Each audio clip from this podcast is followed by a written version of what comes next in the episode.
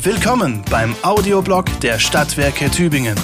Schau mit uns hinter die Kulissen, erlebe spannende Einblicke und aktuelle Geschichten. Viel Spaß beim Hören. Heute mit Melanie Wasner. Geteilte Aufmerksamkeit. Sharing in fast allen Lebenslagen. Schon das zweite Jahr in Folge werden in Tübingen Cityflitzer geteilt. Kuno heißt das erste SWT-eigene Angebot, das derzeit aus 40 E-Rollern und 10 E-Autos besteht. Viele weitere Fahrzeuge werden in den nächsten beiden Jahren folgen. Damit greifen wir einen hochaktuellen Trend auf. Sharing ist beliebt, ökologisch sinnvoll und oftmals günstig. Wie weit geht eure Teilbereitschaft? Ungläubig schaue ich auf den Fernsehbildschirm. Ich bin bei einer eher mittelmäßigen Reportage hängen geblieben. Das Thema funktionale Wohngemeinschaft. Mit anderen Worten, es geht um meinen persönlichen Albtraum.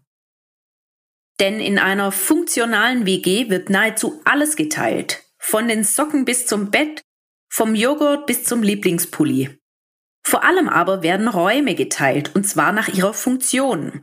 Ein Raum zum Schlafen für alle, ein Raum zum Essen, Kochen, Arbeiten für Zweisamkeit. Der Vorteil, fünf bis sechs Personen kommen mit sehr wenig Wohnraum und mit weniger Gegenständen zurecht. Ein Statement gegen übertriebenen Konsum, eine Reaktion auf steigende Mietpreise, große Nachfrage und kleines Angebot oder tatsächlich eine Wohnform der Zukunft? Mag sein, trotzdem habe ich Zweifel, dass das klappt. Deshalb betrachten wir doch erst einmal praxis- und alltagstaugliche Sharing-Konzepte. Davon gibt es nämlich auch schon jede Menge. Mobilität haben wir im Blut, damit fangen wir an. Nachdem 2019 die Bosch-Tochter Coop ihren Dienst in Tübingen quittiert hat und die Sharing-Roller abgezogen hatte, war uns schnell klar, da muss was Neues her. Ein Angebot, das flexibel und unkompliziert ist, das den Typus und Teilauto ergänzt und die Füße bei Bedarf entlastet. Wir haben das Rad nicht neu erfunden, vielmehr einen Trend aufgegriffen, der in ausnahmslos jeder deutschen Großstadt Einzug gehalten hat. Besitzen ist out, heute wird geteilt. Wie funktioniert Kuno? Die gesamte Flotte kann über die Kuno-App gebucht werden. Für die E-Roller gilt Free Floating. Das heißt, Kunden können sie innerhalb des Geschäftsgebiets frei nutzen und beliebig abstellen. Wo der nächste E-Roller zum Losfahren steht, zeigt die App. Die E-Autos sind da etwas strenger. Losfahren und geparkt wird an festen Stationen. Kunden reservieren das Auto über die App, holen das Auto an der Station ab und bringen es nach der Ausleihe dorthin wieder zurück. Eine Ladekarte zum kostenlosen Aufladen an allen Tüstrom-Ladesäulen der SWT liegt in jedem Fahrzeug. Zu jedem Kuno Autostellplatz gehört eine eigene Ladesäule, sodass die Autos in der Regel mit aufgeladenem Akku bereitstehen. Die Kuno App ist gleichzeitig der Fahrzeugschlüssel. Fahrzeugstandort finden, reservieren, Roller starten oder E-Auto öffnen, Fahrten pausieren und abschließen, Nutzerkonto verwalten und vieles mehr. Alles läuft über ein System.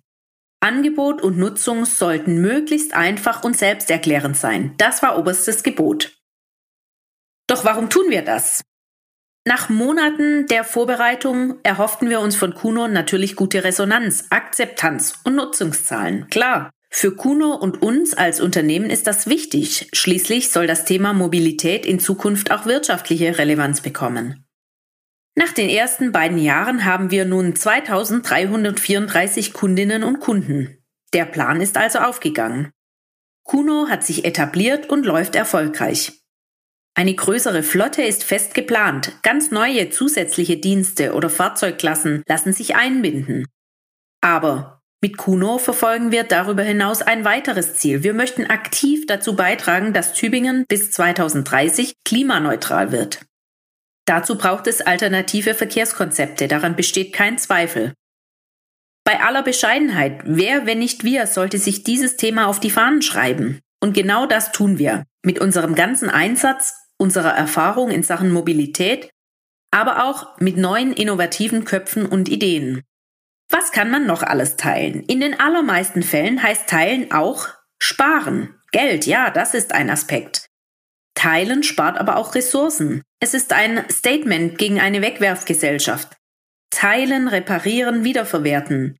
Das ist heute, Gott sei Dank, wieder eine Tugend und gerade auch unter jungen Menschen verbreitet sich das Bewusstsein dafür. Deshalb gibt es heute unglaublich viele Sharing-Angebote in fast allen Lebensbereichen. Wir haben eine kleine Sammlung zusammengetragen. Carsharing ist seit Jahren ein Begriff. Verglichen mit anderen Sharing-Angeboten ist es fast schon ein alter Hut. Dabei gibt es zwei Modelle. Unsere Kunos, die ich eben schon beschrieben habe, sind die flexible Variante, bestens geeignet für kurze Strecken und spontane Mobilitätsengpässe oder plötzliche Ermüdungserscheinungen auf dem Heimweg. Die klassischen Carsharing-Angebote wie etwa Teilauto setzen auf regelmäßige Nutzung. Immer häufiger hören wir auch von privaten Initiativen, ein Auto pro Haus, das dann genutzt wird, wenn man es braucht. Kosten geteilt durch X. Lebensmittel werden nicht im eigentlichen Sinne geteilt, sondern vor dem Wegwerfen bewahrt. Foodsharing nennt sich das und wirkt wie kein anderes Teilangebot der Verschwendung entgegen. Lebensmittel, deren Haltbarkeit abgelaufen ist oder die nicht dem Schönheitsideal entsprechen, werden an einer öffentlich zugänglichen Stelle kostenlos angeboten. In Tübingen gibt es eine sehr engagierte Foodsharing-Gruppe, die unter anderem Stationen, sogenannte Fairteiler, im Rathausfoyer in der Weststadt und in Lustnau versorgen. Medien wie Bücher, CDs und Spiele werden beim Gebrauch nicht schlecht. Fakt. Warum also ein ausgelesenes Buch nicht weitergeben? Das Internet ist voll von Tauschbörsen und Second-Hand-Shops. Im Grunde ist die Bücherei eine der ältesten Sharing-Plattformen dieser Welt und immer noch brandaktuell.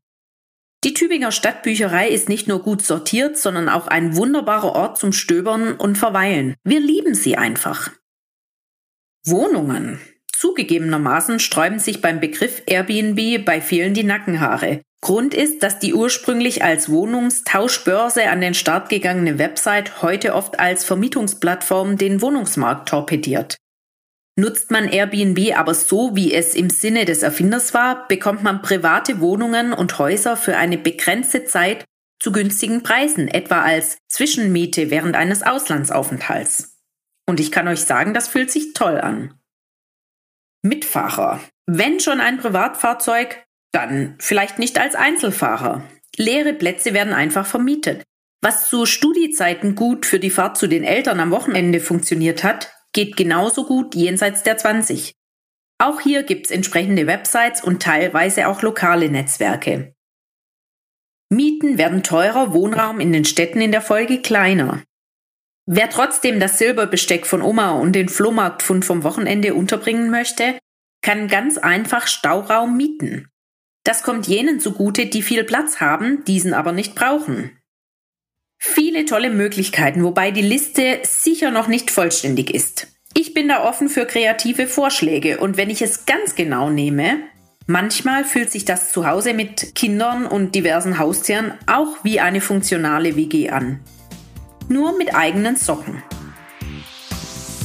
Das war der Audioblog der Stadtwerke Tübingen. Vielen Dank fürs Zuhören.